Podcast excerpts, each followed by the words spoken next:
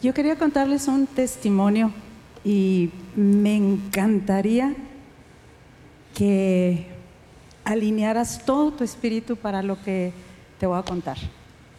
Fue muy fuerte lo que nos permitió Dios la semana pasada, a donde nos permitió Dios ir en lo particular una experiencia. Sí, por favor, tomen su asiento. Al mismo tiempo que mis hijos estaban yendo a, ya no me gusta decirle en espíritu y en verdad, porque no creo que sea en espíritu y en verdad, pero eran es, eh, mis hijos y fueron a, a, unos, a varios lugares a hacer unas giras. Y fue muy impresionante eh, todo lo que nos contaron que sucedió, fue muy fuerte, estuvieron en lugares en unos lugares muy sencillos, muy humildes, a reventar los lugares, explotando en adoración la sencillez de la gente, porque el Espíritu Santo sí está haciendo algo muy fuerte en la tierra.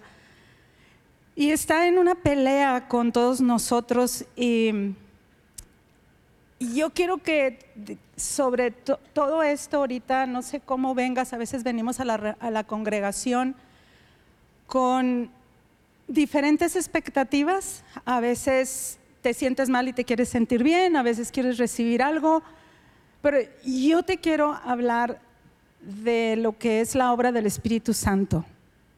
La semana pasada fuimos invitados a Monterrey a una congregación y mi marido aceptó porque ellos abrieron una escuela con nuestro material era su aniversario, el 35 aniversario. Nos hicieron un montón de cosas, llegamos, no pudimos ir a la primer sesión, que era cuando contaron toda la historia, la congregación cumplía 35 años. Ah, no pudimos ir a la inauguración y nos, invitaron, nos fuimos a comer con los pastores otro día, donde nos empezaron a contar la historia de la congregación. Y es tan importante que tú entiendas, ah, cuando nosotros hablamos del Espíritu Santo, ¿qué es lo que nosotros te queremos mostrar de lo que está en la Biblia, que es el Espíritu Santo? Porque creo que tenemos un entendimiento como muy superficial de lo que es. Y eh, el cuando estábamos comiendo, la esposa del pastor, que es más o menos callada, el pastor es el, que habla y el animoso y todo, se enfermó, le dio algo en la garganta y, y, ella empezó a hablar y ella empezó a platicar. Ella era, creció en la iglesia bautista, pero no estaba convertida.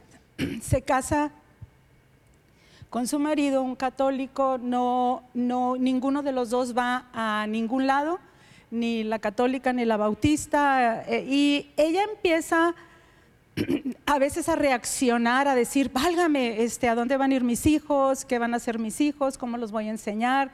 Para hacerles el, el cuento corto, entre tanto, en Monterrey, porque en Monterrey fue, es donde ha sucedido de los mayores moveres del Espíritu Santo han sido en Monterrey, en Nuevo León. Y en esta época, cuatro hombres, cuatro empresarios bastante fuertes, presbiterianos, este, estaban encontrando en la escritura que había algo más. Todas las iglesias como bautistas presbiterianas no aceptan muchas cosas del Espíritu Santo, de, de las sanidades, de etcétera. Pero estos cuatro empresarios con sus parejas se empiezan a juntar porque el Espíritu Santo les empieza a poner un hambre. Nadie los movió, nadie, no escucharon nada. Se empiezan a juntar, oye, hay algo más, hay algo más. Y, y empiezan a orar, se empiezan a juntar en una casa. Creo que un día se van a un, a un cerro y empiezan a adorar. Imagínense cuatro parejas de, empresarios muy fuertes adorando en un cerro y fueron investidos del Espíritu Santo muy fuerte. Entonces empiezan a encontrar con que todo lo que está escrito en la, en la Biblia es verdad y hay sanidades y hay restauraciones y, y, empiezan ellos a compartir por todos lados, no, no eran los de los, pues los expulsaron de la iglesia presbiteriana, Este, pero empiezan ellos con un hambre tremenda de todo lo que estaba sucediendo y ellos lo que quieren con todo su ser, después de recibir la investidura del Espíritu Santo, lo único que quieren es ir y compartir lo que están recibiendo.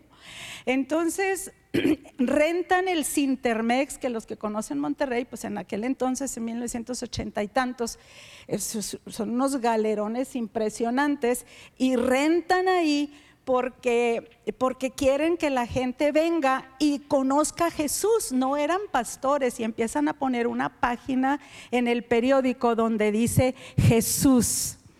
Y entonces empieza el anuncio, si tú, tú, tienes alguna necesidad, si estás enfermo, si tu matrimonio, etcétera, etcétera, ven y entonces se empieza a llenar. Y entonces esta pastora, la esposa del pastor, lee en el periódico lee, el anuncio y se queda así cautivada cuando escucha a Jesús. Porque eso es lo que hace el Espíritu Santo. Así empieza la obra del Espíritu Santo. Te cautiva Jesús. No te cautiva ni tu situación, el arreglar tu situación ni nada. Es Jesús. O sea, es, es como un, como decía Rebeca ahorita, como un respiro adentro de ti. Y entonces dice, yo quiero ir ahí, yo quiero ir ahí, porque ella ya espiritualmente adentro ya se empezaba a sentir muy vacía. Y entonces le, le, dice al Señor, le dice, yo quiero ir, pero yo no quiero ir sin mi marido. Este, yo necesito que él se convierta y le habla a su hermana este, o, a, la esposa del, cuñado, del hermano, y entonces le dice, oye, vamos. Y dice, yo también, pero yo tampoco quiero ir sin mi marido. Y total de que se confabulan, como buenas señoras, se confabulan y van a ese lugar. Y dice, ellos también, gente, gente de bien de Monterrey, este, y llegan y dice que estaba aquel lugar porque sin aire, a 45 grados de Monterrey. Dice, no cabía nada en aquel lugar. Dice, pero estaba lleno de la presencia del Espíritu Santo aquel lugar. Dice, y yo estaba ahí, que yo conocía y había escuchado, dice, pero yo estaba impactadísima, dice, de saber que Jesús estaba en aquel lugar. De, estaba yo viendo toda su bondad, dice, porque yo estaba viendo cómo la gente se sanaba, cómo la gente se restauraba de la manera más sencilla, porque esta gente pues no era pentecostal, no eran animosos ni nada, dice toda la alabanza, todo el lugar eléctrico de, la presencia de Dios, dice, yo quería tener aquello adentro, yo quería tener aquello adentro. Y se convierte, el cuñado dice que andaba exageradamente mal, alcohólico, drogadicto, mujeriego, etcétera, etcétera, todas las agravantes, y ya se iban a separar. Entra a aquel lugar y dice que toda la presencia de Dios los, desmorona, los desarma y se convierten. Y entonces dice que su esposo, porque le quiero decir lo que es un hambre por el Espíritu Santo, dice que empezaron y ya no llegaba su esposo, que llegaba bien tarde del trabajo Dice, rápido le ayudaba con los niños y lo único que quería era llegar y comerse la Biblia y le hablaba a su hermano y le decía, te encontraste, yo, viste este capítulo, viste este pasaje, viste lo que me encontró y total de que eres una cosa ah, impresionante. Dice, lo único y ella empieza a llorar mientras me está contando esto. Y cuando me está contando, o sea, me, me empiezo yo a desmoronar también junto con ella en pleno restaurante. Dice, yo había oído toda mi vida de un Dios que era un juez, pero ahora lo estaba viendo, lo estaba viendo todo su amor, estaba viendo cómo era generoso, cómo era bondadoso, lo estaba viendo en acción. Y llore y llore ahí en él, hacia ahogada, así es muy bonita y, y el tono de su voz y todo a mí me estaba desmoronando porque dice, ya, ya no pudimos parar, ya toda su vida Dios habla con estos empresarios que, ya están ya grandes y fueron, esa noche no los conocimos nosotros. Y todo su, su, dinero y todo empezaban ellos, todo era la voz de Dios, todo era, ¿y ahora qué hacemos? ¿Y cómo le hacemos, Señor? ¿Y qué quieres que hagamos? Y entonces Dios le habla a uno de ellos y le dice, ve y compra tal lugar, este, y ahí hay una bodega y esa bodega tírala porque ahí van a levantar una congregación. Todo era una dirección de Dios, una dirección de Dios, una dirección de Dios, porque eso es lo que sucedió en los setentas, cuando ella me estaba platicando, yo decía, es que date cuenta que eso, le dije, te entiendo perfectamente, porque eso fue cuando yo recibí el Espíritu Santo. O sea, no había pastores, no había nadie que te dirigiera, pero cuando yo recibí así, yo recibí literalmente el amor de Dios en todo mi ser. Ya toda mi vida fue qué hago y ahora qué hago, o sea, tu, su dirección para mí. Un día usted le puede preguntar a Herbert, bueno, los que viven cerca de nosotros, dice, ustedes ni siquiera se van de vacaciones si no saben qué es la voluntad de Dios, o sea, porque lo que el Espíritu Santo es que te hace una, un hijo, una hija bajo Cristo, pero lo que te revela es a Jesús, es una dimensión que no es esta dimensión en la que muchas veces te estás perdiendo de que y, que me resuelve este problema. Es que, es que lo que te pasa es que si se resuelven o no tus problemas no es lo importante, lo importante es que estás conociendo a Jesús y hay un impulso muy grande y total de que nos empieza a contar, quiero contar la otra cosa que me llamó mucho la atención. No todo es wow, ¿no? Porque siempre vienen pruebas muy fuertes. Y total de que se empiezan a congregar en esta congregación y todo era ir, ir y compartir el evangelio, todo era este, ver cómo llegaban a, todos lados y total de que dice que los, se queda nomás uno de los pastores y, él maneja mal una situación y e, empieza a ver como, como gente que, que no está conforme, muy cercanos, cercanos a ellos y entonces se, empiezan a ir y empiezan a hablar muy mal, etcétera, etcétera, empieza a haber mucha murmuración y todo.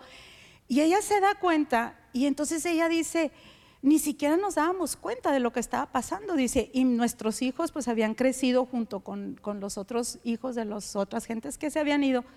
Y entonces dice, y nosotros orando, Señor, ¿nos vamos o no nos vamos? Señor, orando y orando y orando, dice, y como estaban muy afinados a escuchar la voz de Dios y cuando estás afinado a escuchar la voz de Dios, tú sabes cuando te habla y te puede hablar a través de quien menos te lo imagines. Y estaba su niña chiquita, que ahora es este, pastora en El Paso eh, de jóvenes, y dice que estaba chiquita y decía, vamos mamá, vamos a visitar a, a esas familias, pero no nos vamos a ir de la congregación, ¿verdad? No nos vamos a ir de la congregación. Y, estaba ella contándonos, dice, ya por fin, dice, gracias a que Dios no nos fuimos. Dice, un día a mí me dicen, un profeta le dice a, su marido, tú vas a ser el próximo pastor. Y dice que él, que él se quedó así, ¿no? Que le dice, ¿cómo voy a ser yo el próximo pastor? Y le dice, pues sí, dice, pero pues le tienes que decir a mi esposa. Y ella dijo, claro que no voy a ser, claro que no, yo no, yo sirvo al Señor en lo que sé, pero yo no. Y dice que que vinieron, fueron a una reunión a Puebla y estaba Robbie Evans con Patty. Luego Patty los ve, no los conoce, eh, son unos profetas amigos de nosotros, los que no, los, los que no nos han oído hablar de ellos. Y le habla a Patty, le dice, ven, y le dice a Robbie, necesitas orar por ella. Y ora por ella, entonces le dice, no tengas miedo del llamado que estás recibiendo porque, porque tú entras al pastorado. Todo lo que es la llenura del Espíritu Santo. Y mi pregunta es, ¿de veras quieres al Espíritu Santo?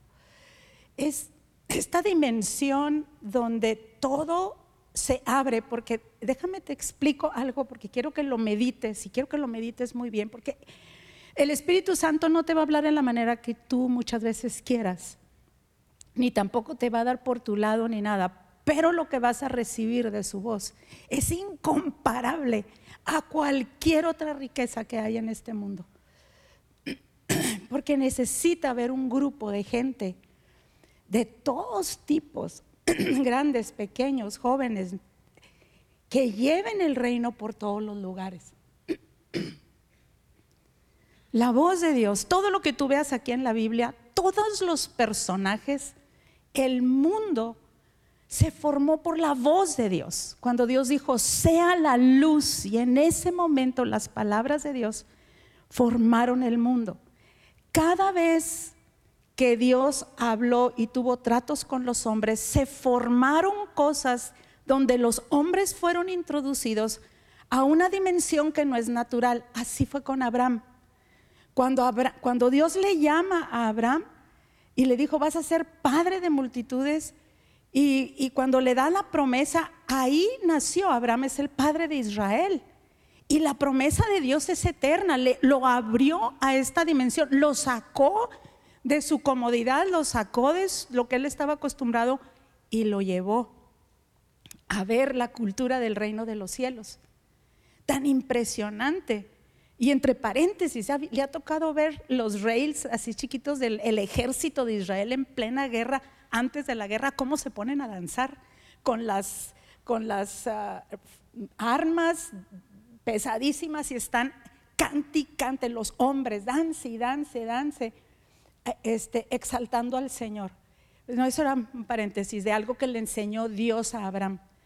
Y así usted puede ver todos los, los, las, ah, todos los, los ejemplos de la escritura de Moisés, de los profetas, de David, del Señor Jesús, del apóstol Pablo, todo, todo, todo fue porque oyeron la voz de Dios.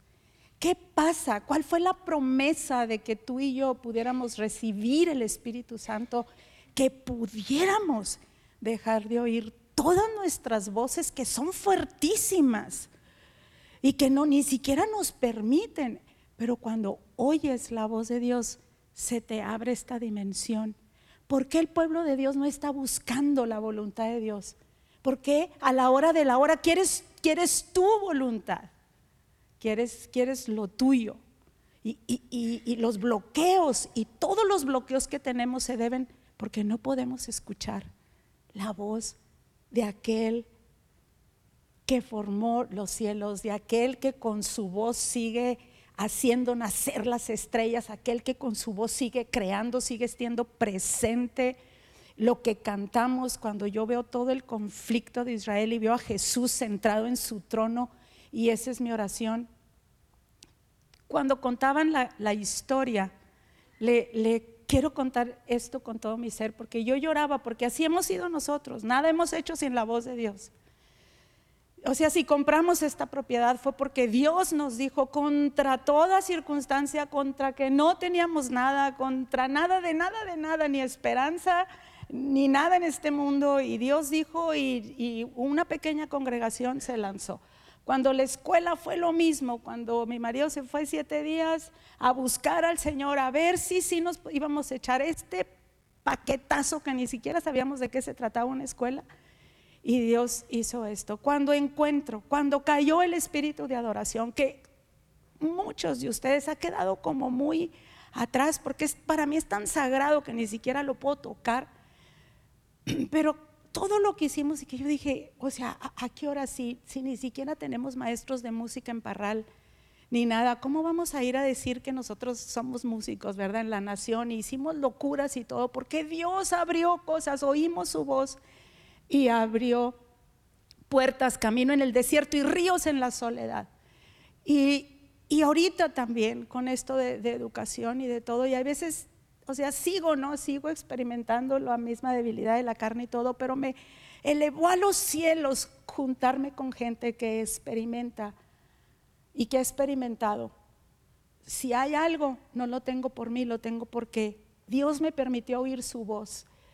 Y nosotros tenemos cada uno que retomar, eh, he estado oyendo a algunas personas que, que estamos orando por el Espíritu Santo, pero yo digo, sabrás para qué es, porque tú tienes que distinguir qué tan fuerte está mi voz, la mía, la, luego, luego mis opiniones, luego, luego mi manera de pensar, qué tan fuerte está tu voz, tu manera como queremos hacer las cosas. Y esta es una etapa muy fuerte para, todos nosotros, es muy desafiante, porque estamos escuchando muchas voces. Pero escuchar la voz del Espíritu Santo, no para tu vida personal, no es para tu vida personal, es porque algo te levanta, algo te infla y lo único que quieres es ir y llevar el reino como un río a donde quiera. No, la única explicación de obras en la tierra es el mover del Espíritu Santo.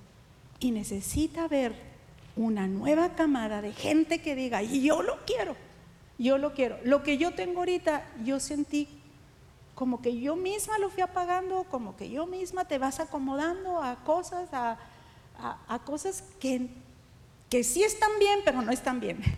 Porque la dimensión del Espíritu Santo es otra cosa. Y cuando tú lo tienes, O sea, eso te pasa, te va a pasar lo que a ese, ese señor, o sea, llegaba y en lugar de, ya lo que quiero es descansar, o ya me quiero ir a buscar otra chambo, ya me quiero ver, entretenerme a ver qué más hago, a ver Netflix, esto, lo que quiero es, mira este pasaje, mira y tener comunión con alguien más, y por quién vamos a orar, y por quién. Es otra dimensión. Ya voy a terminar nomás con este último pasaje. Es que te quiero enseñar, ya no pude, ya me siento con mis hijos y me senté con, en Chihuahua con mis hijos y les hablé de esto y les hablé del Espíritu Santo, porque yo no quiero que nadie nos engañemos.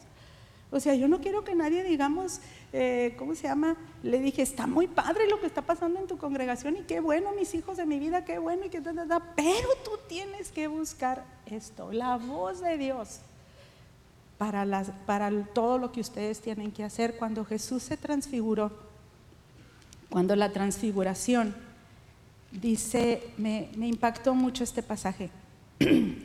ya saben que se llevó a Jacobo y a, a Pedro y a Juan y dice, vino una voz desde la nube que decía, este es mi Hijo amado, a él oíd. Y cuando cesó la voz, Jesús fue hallado solo. Cuando oyes la voz de Dios, tú ves una dimensión que no es esta dimensión. Los, los discípulos vieron a Elías y a Moisés que estaba junto a Jesús. Estaba y lo vieron. Y es una gracia. Lo que más me impactó de la esposa del pastor cuando estaba llorando allá en el restaurante decía, es que ver la gracia de Dios, es que ver la gracia de Dios sobre la gente. Es que ver la gracia de Dios sobre cada uno de nosotros. Dice, y yo me había portado mal y yo estaba mal, pero la gracia de Dios. Eso es lo que el Señor quiere hacer con nosotros. Quiere desfasarnos de nuestro yo. Y quiere de veras enseñarnos quién es el Espíritu Santo.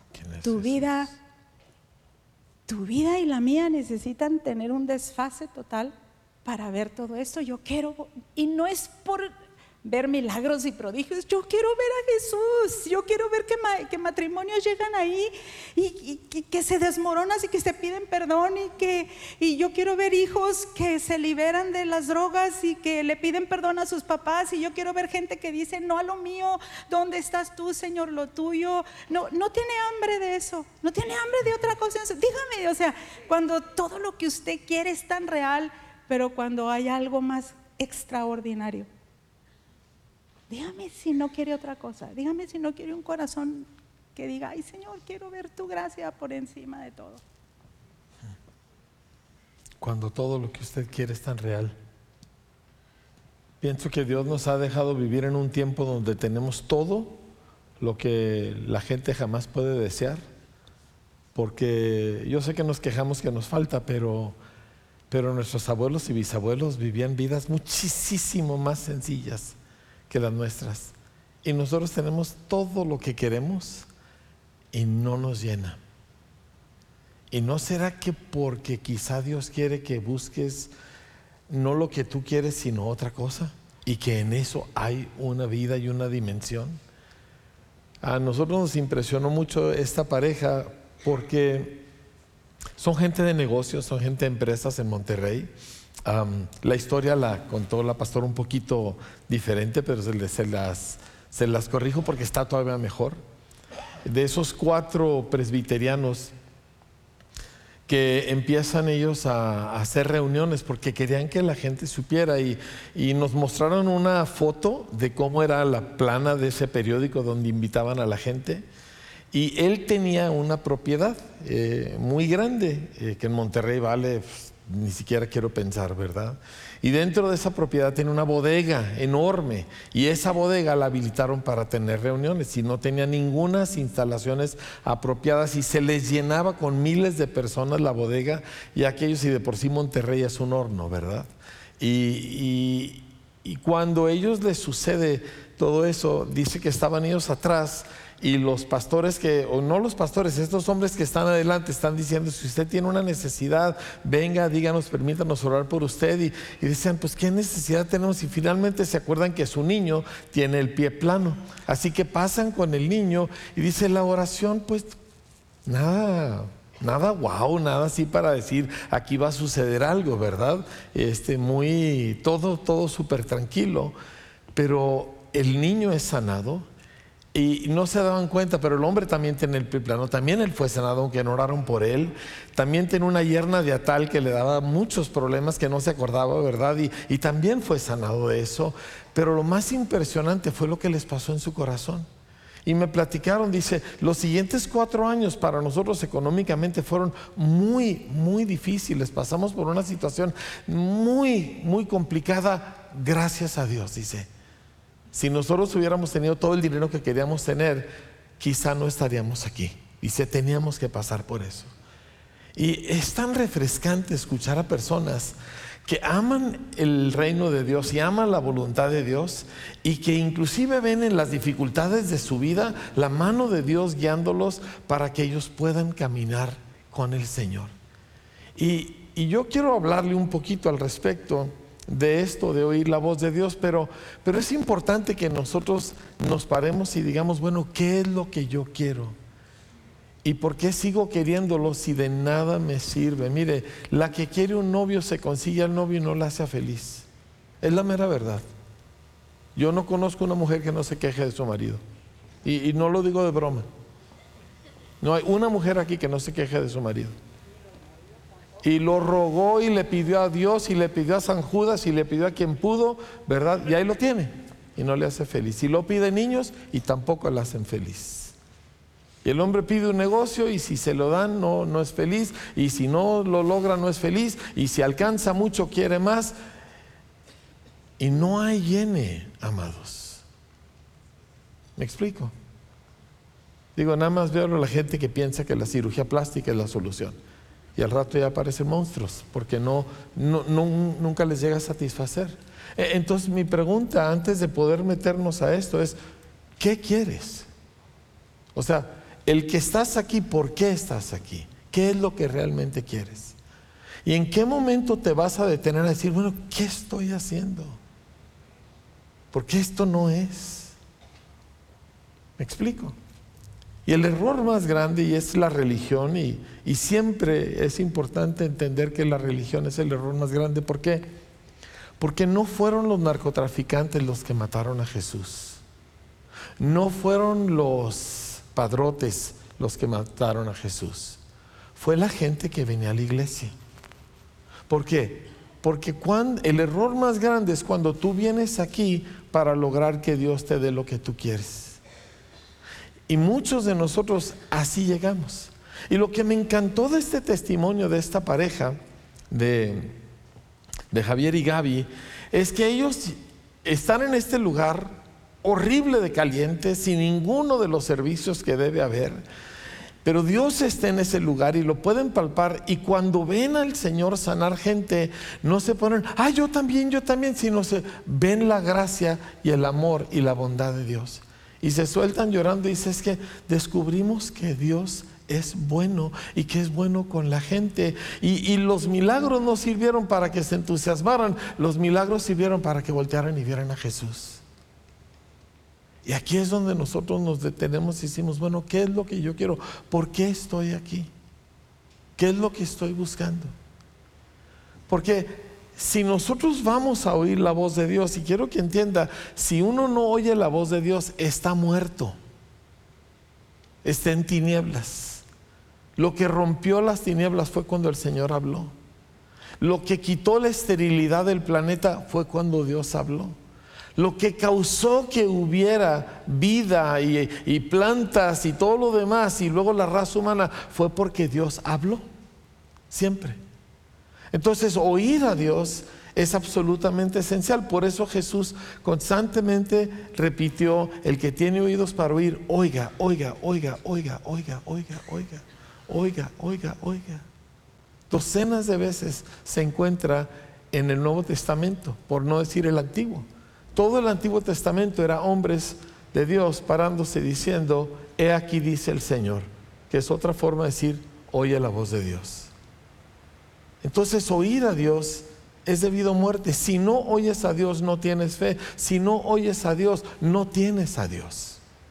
Jesús dijo, viene el día y ahora es, dice, cuando los muertos oirán la voz de Dios, dice, y los que la oyeren resucitarán. Entonces, oír no es opcional. No es una cosa que, bueno, los muy espirituales, los que a eso se dedican, no, yo quién soy, no, yo a duras penas, yo estoy tratando de mejorar. Si no oyes al Señor, no tienes nada con el Señor. Ahora, en semanas pasadas, ah, yo les compartí algo que yo he estudiado por mucho tiempo, que es precisamente la conversión de Saulo de Tarso. Y lo tremendo de Saulo en lo que se parece tanto al, típico cristiano es que él no tenía la menor expectativa de oír a Dios. Nunca en toda su vida. Él no estaba con en qué momento Dios me va a hablar. Él no tenía la más mínima expectativa, ni estaba él en ninguna forma pensando el cómo de que Dios le hablara a él. 0.00. Me pregunto cuántos jóvenes que están aquí porque tu mamá te trae estás con la expectativa de que Dios te va a hablar a ti. Y normalmente la respuesta es, ¿ah? ¿Por qué? Porque, porque están en su celular. ¿Me entiende? Y cuando Jesús ciega a Saulo y lo tumba de, no sé si iba a pie o si iba a caballo, pero lo tumba al suelo y le habla y le dice, Saulo, Saulo. Dios te conoce por nombre. Y cuando Dios te dirija su palabra, te va a hablar a ti. No le va a hablar un montón de gente. A ti te va a dirigir sus palabras. A ti personalmente. Y si tú anhelas eso, va a suceder. Porque Saulo no esperaba eso, pero Saulo quería hacer la voluntad de Dios. Y él lo dice en primera de Timoteo. Dice, yo estaba muy mal, dice, pero Dios vino, hizo esto, dice, porque lo hice en ignorancia. Él estaba tratando de cumplir lo que él entendía que era la ley de Dios. Y por eso era el más dedicado de todos sus contemporáneos, porque él quería agradar a Dios, solo que no sabía cómo. Y luego Dios le habla por nombre. ¿Sí? ¿Tú quieres que Dios te hable a ti? No, no, la respuesta no es para mí. Y no estoy buscando amenes. ¿sí? Quiero que lo pienses. Quiero que en ese lugar donde tú no le sonríes a nadie, donde no dices una broma para aliviar un momento tenso, ¿verdad? Sino en ese lugar y en ese tiempo donde tú y Dios están solos y no tienes nadie más a quien apantallar, contestes la pregunta, ¿tú quieres que Dios te hable? Porque de tu respuesta va a depender mucho. Y no es que Dios va a hablarte porque tú quieres, no, es que tú vas a oír porque tú quieres. Si no quieres, aunque Dios te hable a gritos, pues te va a suceder lo mismo que le sucedió a los judíos cuando Jesús va entrando a Jerusalén, que Dios habla en voz alta y nadie lo escuchó. O sea, oyeron el ruido, pero todos dijeron no fue un trueno, ¿verdad? Dios hablando en voz alta palabras tan claras que están escritas en la Biblia, ¿verdad? Cuando Jesús le dice, Padre, glorifica tu nombre, y él dice, lo he glorificado y lo glorificaré aún. Pues eso no es como, ¿verdad? Eso no es un ruido, esas son palabras. Y toda la multitud estaba ahí, pero no todo el que oye el sonido oye la voz. ¿Me comprende la diferencia? Por eso la pregunta es si tú quieres. El asunto es que cuando Jesús le habla a Saulo, él oyó la voz del que le dijo a las tinieblas, sea la luz. O sea, la misma voz que miles de años antes le había hablado al vacío, esa misma voz le estaba hablando a Saulo y lo trastorna por completo. Por eso cuando yo oigo gente decir, ay, es que Dios me dijo, y siguen siendo la misma persona, no, digo, a este tipo Dios no le ha hablado. Porque la voz de Dios quebranta las piedras, la voz de Dios trastorna los océanos, la voz de Dios crea universos, ¿me entiende? Y decir, no, es que Dios me dijo, quién sabe qué. Ah, no estoy muy seguro de que realmente Dios te dijo algo. Cuando Dios hace, cuando Dios hace oír su voz, te derrite, te desmorona. ¿Sí? Entonces, Yo quiero compartirle algunos elementos que son esenciales para oír la voz de Dios. Y contrario a mi costumbre, se los puse por escrito, los quiero que los veamos en la, en la pantalla.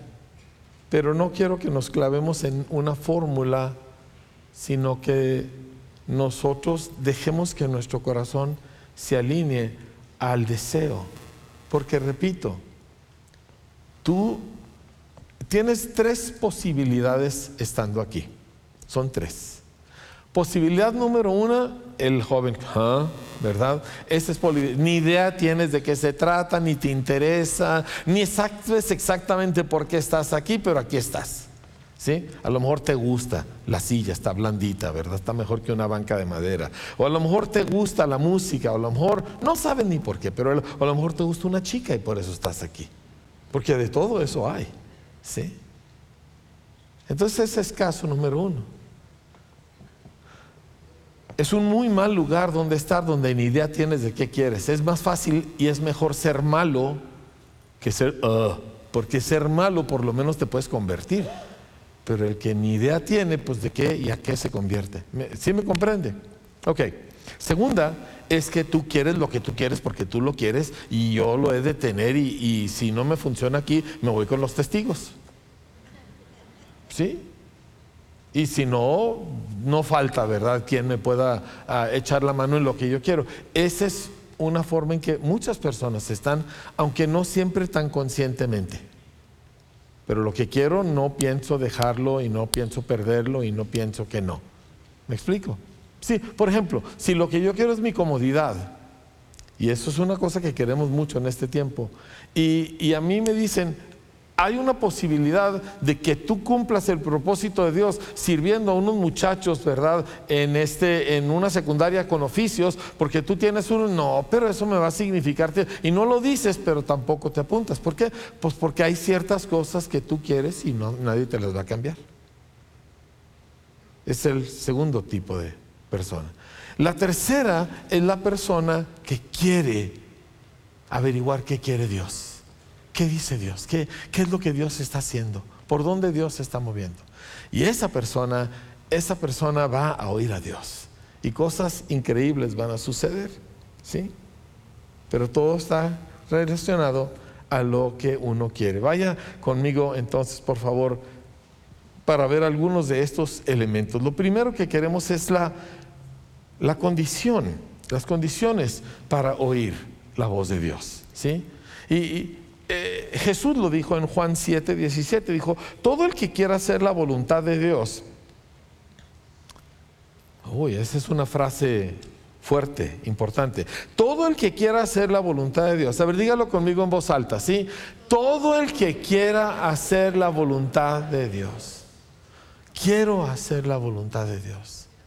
Mire, yo sé que la pastora y yo somos dos pastores, etcétera, pero lo que nosotros somos son dos chavos de universidad que quisimos hacer la voluntad de Dios. Y aquí terminamos. Pero eso fue eso. Y, hasta el día de hoy, esta mañana yo estaba orando y le estaba diciendo, Señor, yo quiero hacer su voluntad. Tu voluntad, hay cosas donde batallo mucho. Pero quiero hacer tu voluntad. No quiero que me des la razón. No quiero que se logre lo que yo estoy buscando. Quiero tu voluntad. Y así ha sido siempre.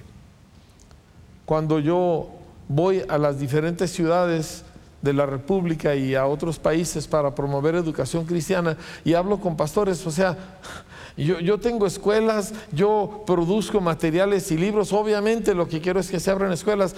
Invariablemente yo hablo con los pastores y les digo, yo me fui no siete días, me fui diez días a ayunar. Me fui a un rancho, ¿sí? Al Tecuán. Y ahí me fui con una botella de agua, mi Biblia y un cuaderno, porque yo tenía que oír a Dios. Porque uno no hace cosas importantes sin oír al Señor. Y no me vine hasta que yo sabía lo que Dios quería al respecto. Y a todos los pastores le digo, yo quiero que abras una escuela, es la voluntad de Dios que abras una escuela, pero tú no puedes abrir una escuela hasta que tú hayas oído al Señor. Una vez que hayas oído al Señor, dale. ¿Y, cómo le haces? Te vas y te buscas un lugar donde tú puedas estar a solas con Dios y luchar con Dios hasta que lo oyes. ¿Me explico? Entonces, el que quiere hacer la voluntad de Dios sabrá si lo que enseño proviene de Dios o solo hablo por mi propia cuenta. Este es Jesús hablando. Dijo, la manera que ustedes van a saber si yo soy de Dios o son mentiras es todo depende de lo que ustedes quieren. Y si lo que quieren es la voluntad de Dios, va a estar claro para ustedes. Ahora, Pablo o Saulo, cuando se encuentra con Jesús, hace dos preguntas y para nosotros son importantísimas las preguntas. Lo primero es que dice, ¿quién eres, Señor? ¿Sí? Y el, el, objetivo de la voz de Dios, el objetivo del Espíritu Santo hablarnos, es mostrarnos a Jesús. El objetivo de hacer un milagro es mostrarnos la bondad de Dios. El objetivo de hacer una señal es mostrarnos que Él es. Eso es lo que dijo Juan. Dijo, todas estas cosas, los que estamos haciendo Selah, que somos la mayoría de nosotros, hace un par de días escribimos de Juan 21, donde dice, es más, se lo, se lo quiero leer, donde dice, mm, hizo Juan 20, perdón, dice, hizo además Jesús muchas otras señales en presencia de sus discípulos, las cuales no están escritas en este libro, pero estas se han escrito para que ustedes crean que Jesús es el Cristo, el Hijo de Dios, y para que creyendo tengan vida en su nombre. O sea, el propósito de las señales, muchachas, el propósito de las señales es para que descubran a Jesús. Para eso fueron dadas las señales. ¿Me comprende?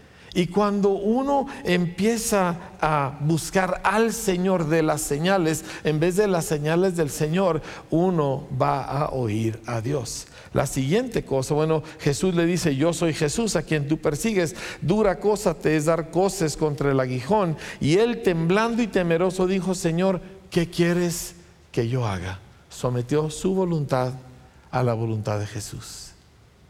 ¿Qué quieres que yo haga?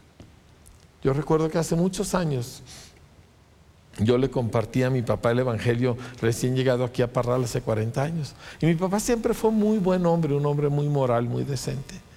Y en una de esas conversaciones que tuvimos donde él se sinceró conmigo, me dijo, hijo, es que yo no me entrego a Dios porque tengo miedo que me va a pedir que abandone a tu mamá y me vaya de monje. Y sabe una cosa, viera cómo yo valoro eso. Le dije, papá, qué bueno que usted piensa así. Porque efectivamente el Señor tiene todo el derecho de pedirle eso y más. Le dije, ahora le quiero aclarar, en las escrituras está muy claro que el Señor no le va a pedir eso. Pero si el Señor se lo pidiera, qué bueno que usted está en el entendimiento de que Dios le puede llegar a pedir algo así. Me está captando. Si usted viene a Dios y usted ya tiene puestos sus límites, pues ahí no va a pasar nada. Y los, los, pensamientos de mi papá no eran muy precisos o no eran muy correctos bíblicamente, pero estaba pensando bien. Que si de veras se rendía al Señor, Dios tenía derecho de pedirle lo que quisiera. Y cuando una persona llega al lugar donde dice, quiero tu voluntad, lo que le está diciendo es lo que quieras, y si me quieres de monje está bien. ¿Sí me, entendió? Ok, entonces Saulo doblega su corazón y ahora está en posibilidades de no solamente oír a Dios en una manera tan apabullante como en ese momento, sino también en otras formas. Y Jesús le dice, levántate y entra en la ciudad y se te dirá lo que debas hacer. Porque muchas veces Dios te va a hablar a través de otras personas. Hay veces que te va a hablar directamente. Las más de las veces te va a hablar con la escritura, pero también te va a hablar a través de otra gente.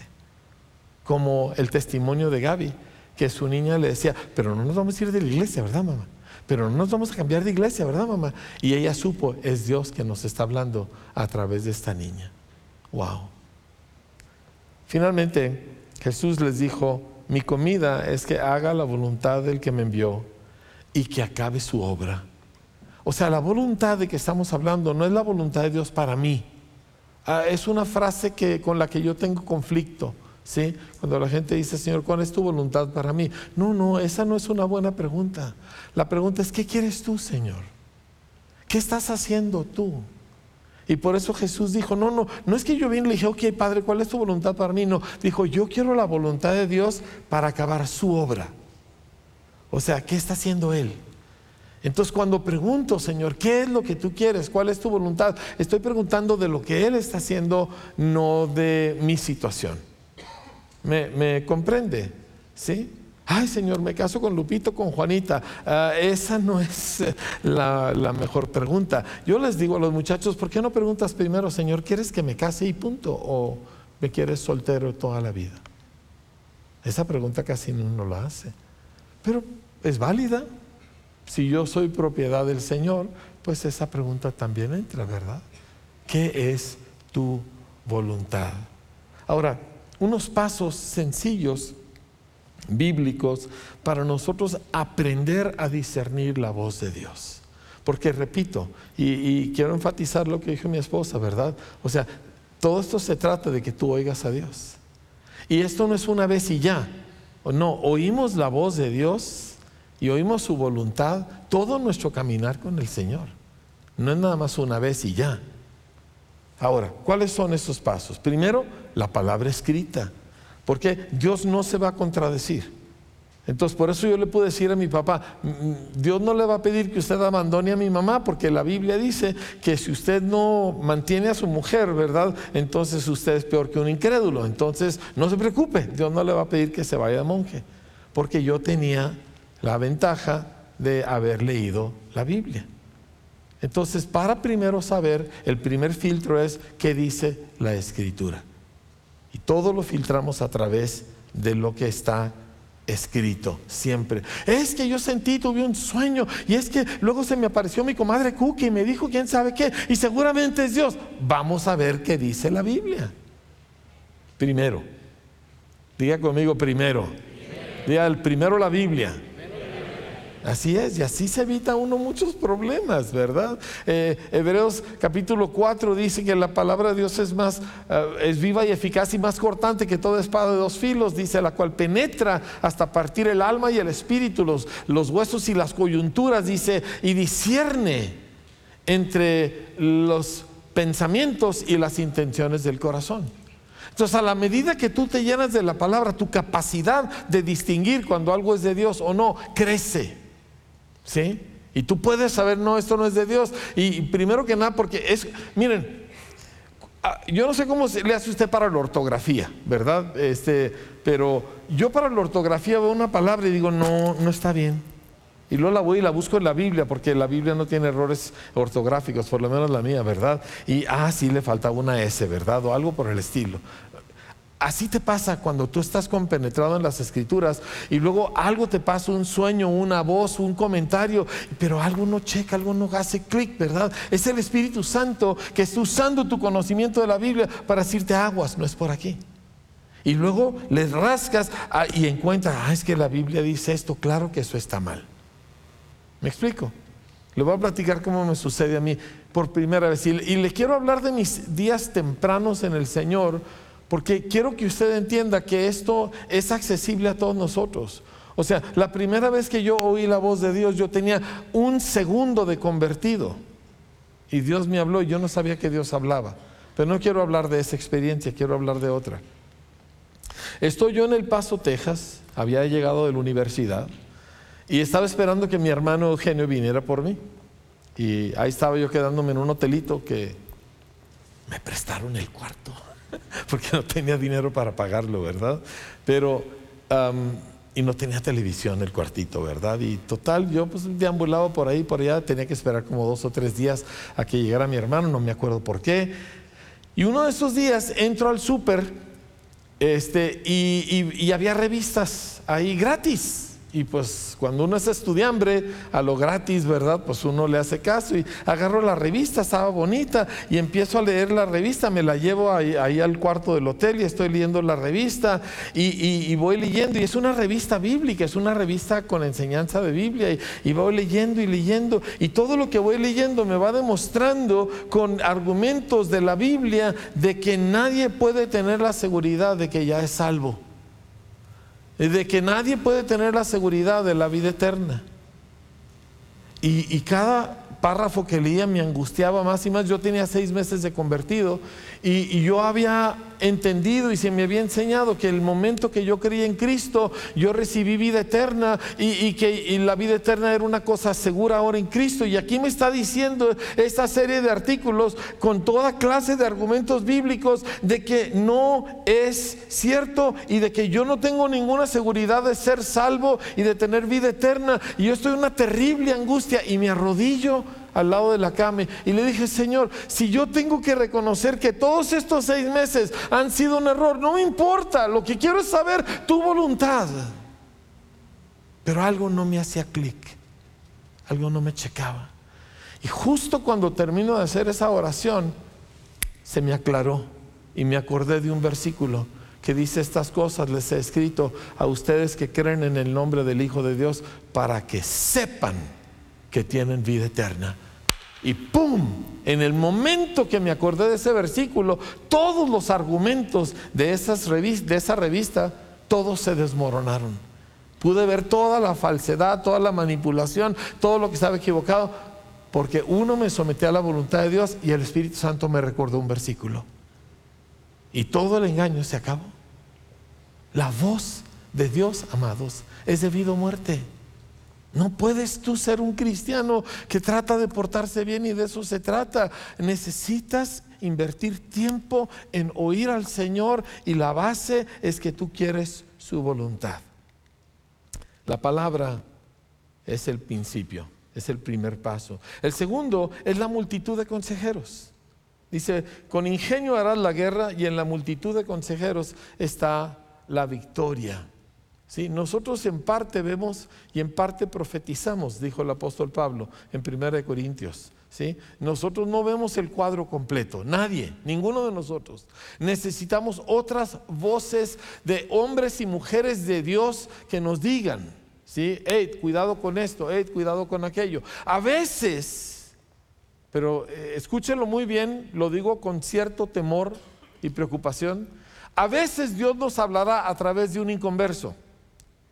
Pero si usted anda buscando consejo de inconversos, se va a desviar. ¿Sí? Pero ah, usted debe de buscar su consejo de hombres y mujeres piadosos, hombres y mujeres que aman a Cristo y aman su voluntad. De ellos se busca consejo. Pero ocasionalmente, de repente, Dios usa el burro de Balaam y te dice algo y es Dios. Y a mí me ha sucedido eso, pero en la multitud de consejeros va a haber una mayor claridad. El tercero está relacionado y es el testimonio del Espíritu y el testimonio del cuerpo de Cristo. ¿A qué me refiero con esto? Bueno, la escritura dice así, y la paz que viene de Cristo gobierne en sus corazones. Pues como miembros de un mismo cuerpo ustedes son llamados a vivir en paz y sean siempre agradecidos. Colosenses 3:15. La paz de Cristo gobierne en tu corazón. Una de las evidencias de que estás ante algo que es de Dios es que hay una paz interior. Ahora, si, tú tienes paz interior, pero la Biblia dice lo contrario, ¿quién manda? A ver, no los oí a todos, ¿eh? Tú sientes una paz maravillosa, pero la Biblia dice lo contrario. ¿Quién, quién manda ahí? La Biblia manda. Pero si va de acuerdo a la Biblia y luego aparte tienes el testimonio de consejeros y hay una paz en tu interior al respecto, te estás dando cuenta, ok, Dios está en medio de esto. ¿Sí? Ahora, el testimonio del cuerpo de Cristo también es vital. Y me encantan las palabras de Santiago, el apóstol, cuando el concilio de Jerusalén en Hechos capítulo 15, que había toda una controversia sobre los gentiles y los judíos y que habían creído en Cristo. Y él escribe lo siguiente, dice, porque le ha parecido bien al Espíritu Santo y a nosotros. Me encanta. Él no dijo, no, no, no, es que el Espíritu Santo me dijo, no digo, le ha parecido bien al Espíritu Santo y a nosotros. Hay un testimonio del Espíritu y hay un testimonio del cuerpo de Cristo. Y ambos concuerdan. Ambos deben de concordar. Entonces, cuando la voz de Dios, cuando Dios habla, va a haber un testimonio del Espíritu, pero también va a haber un testimonio del cuerpo de Cristo. ¿Sí? Eso de que no, es que ustedes no oyen a Dios, yo soy, yo estoy con Dios y nadie de ustedes. Ah, aguas, aguas, aguas. ¿Por qué? el Espíritu Santo mora entre nosotros, somos el templo del Espíritu Santo. Y va a haber un testimonio de Dios y del ah, cuerpo de Cristo. Y finalmente tenemos lo que comúnmente se llama como un vellón o las circunstancias. Dicen que es un vellón, no es lo mismo que una bellota para aquellos de ustedes que no están acostumbrados al lenguaje de, la reina Valera. Un vellón es la piel de una oveja con toda su lana. En la historia de Gedeón, que lo puede usted leer después en eh, Jueces capítulo 6, Dios llama a Gedeón a dirigir la batalla para liberar al pueblo de Israel de sus opresores. Nada fácil. Gedeón era un hombre que estaba en situaciones muy difíciles. Este se escondía de los enemigos porque él no tenía ninguna, pues no, no era un hombre valiente. Y viene un ángel y le dice, varón esforzado y valiente, y él voltea para ver quién es, ¿verdad? Y, total, Dios le empieza a hablar de diferentes formas para que tumbe el altar de los dioses falsos y destruya el ídolo de su padre, etc.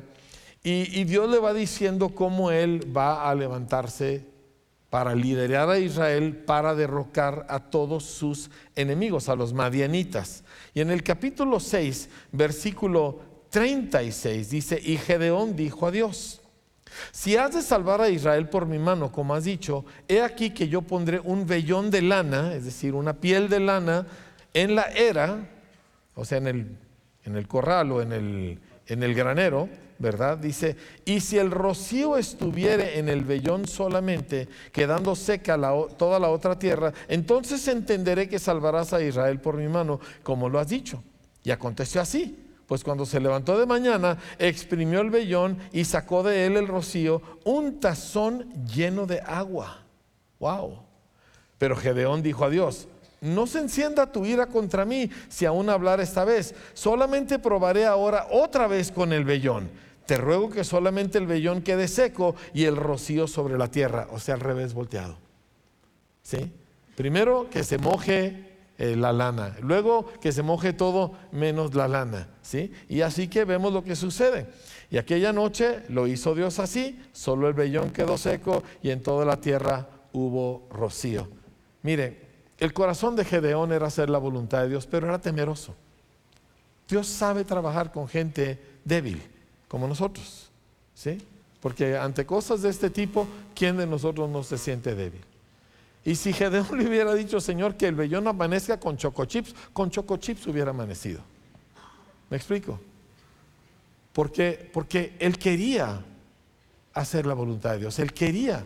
Y no, tenía claro por sus, por sus temores, no, tenía, no oía claramente por sus diferentes cosas, pero dijo, Señor, muéstrame una evidencia de que eres tú. Y Dios lo hizo. Hay muchos incidentes como este a lo largo de la Biblia. Pero el punto crítico no es qué tan bueno es tu oído para oír o qué tan no tan bueno es, sino que tú insistes, yo quiero saber qué quiere Dios. Yo quiero estar seguro que Dios quiere esto. ¿Me entiende? Y cuando tú estás en ese plan, entonces Dios te puede hablar. Y si tú por tus diferentes debilidades, te vas a tardar una semana o un mes en oírlo, Dios trabajará contigo ese mes hasta que lo oigas. Dios no te abandonará. Dios sabe que estás hecho de polvo. Dios sabe que somos débiles. Pero si amamos su voluntad y queremos su reino, Él encontrará la manera de enseñarnos lo que Él quiere. Pienso en nuestros amigos Don y María Elena Steiner. Vendieron su negocio, muy bien vendido, ¿verdad? Un montón de dinero, un par de millones de dólares. Y este y tenían un montón de casas y pues también vendieron las casas. Y pues qué chido, ¿verdad? Ya, ya sus hijos están casados, ellos en los 60 y algo años, y tienen amistades y lugar donde vivir en la costa de, ¿de qué estado es? De Oaxaca. Diga conmigo, qué chido. Vamos, dígalo con ganas, qué chido.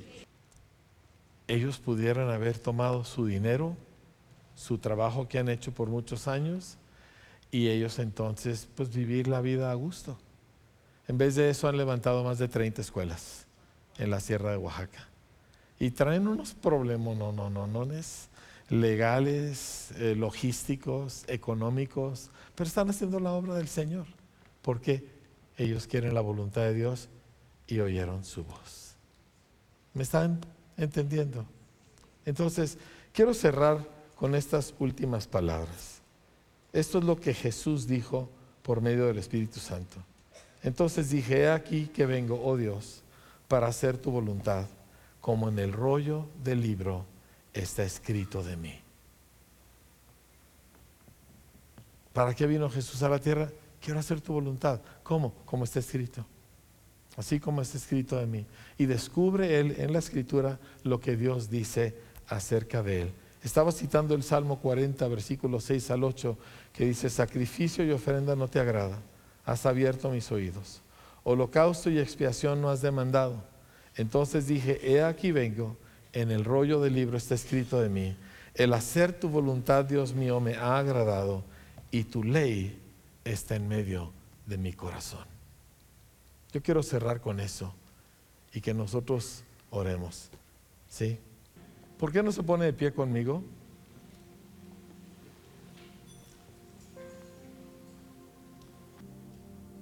Padre,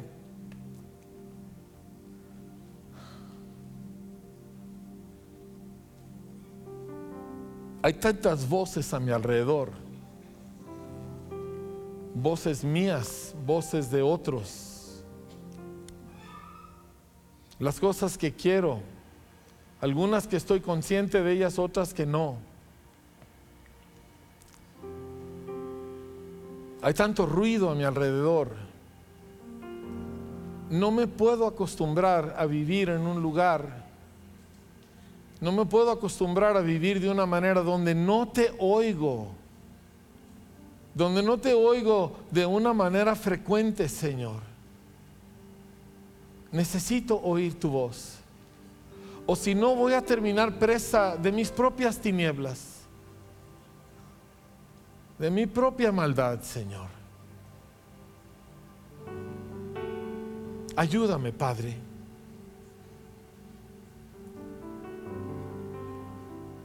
Padre, te pido en el nombre de Jesús que a esta iglesia que tú que tú le diste vida, Señor, hablando al corazón de unos y de otros, Señor. Y todas las cosas que hemos vivido, que vinieron porque tú nos revelaste lo que tú querías, Señor. Te pido que tú multipliques ese sentir en cada miembro de esta comunidad. En el nombre de Jesús.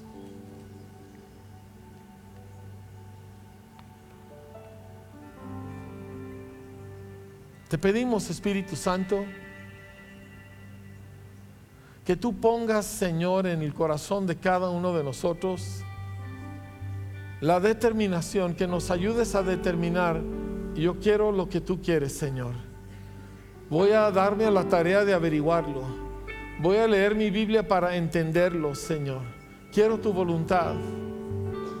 Te pido, Señor, que me ayudes como un día le ayudaste a Saulo y le hablaste, como le hablaste a Gedeón, a pesar de que él batalló para escucharte, Señor.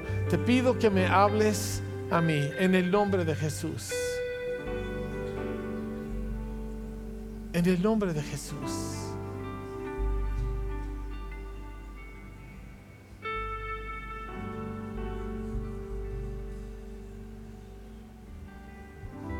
¿Por qué no levantas tu voz al Señor? Y hablas tú con Él este momento y tú le dices, hay muchas cosas que yo quiero, pero ¿qué quieres tú, Señor? Hay muchas voces que yo oigo, pero quiero distinguir la tuya, Señor.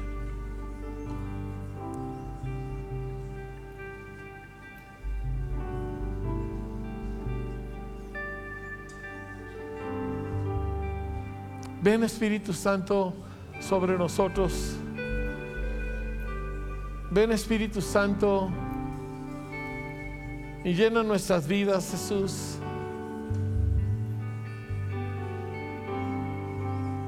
Ayúdanos, Espíritu Santo, a sobreponernos a, a, la vida que trata de absorbernos.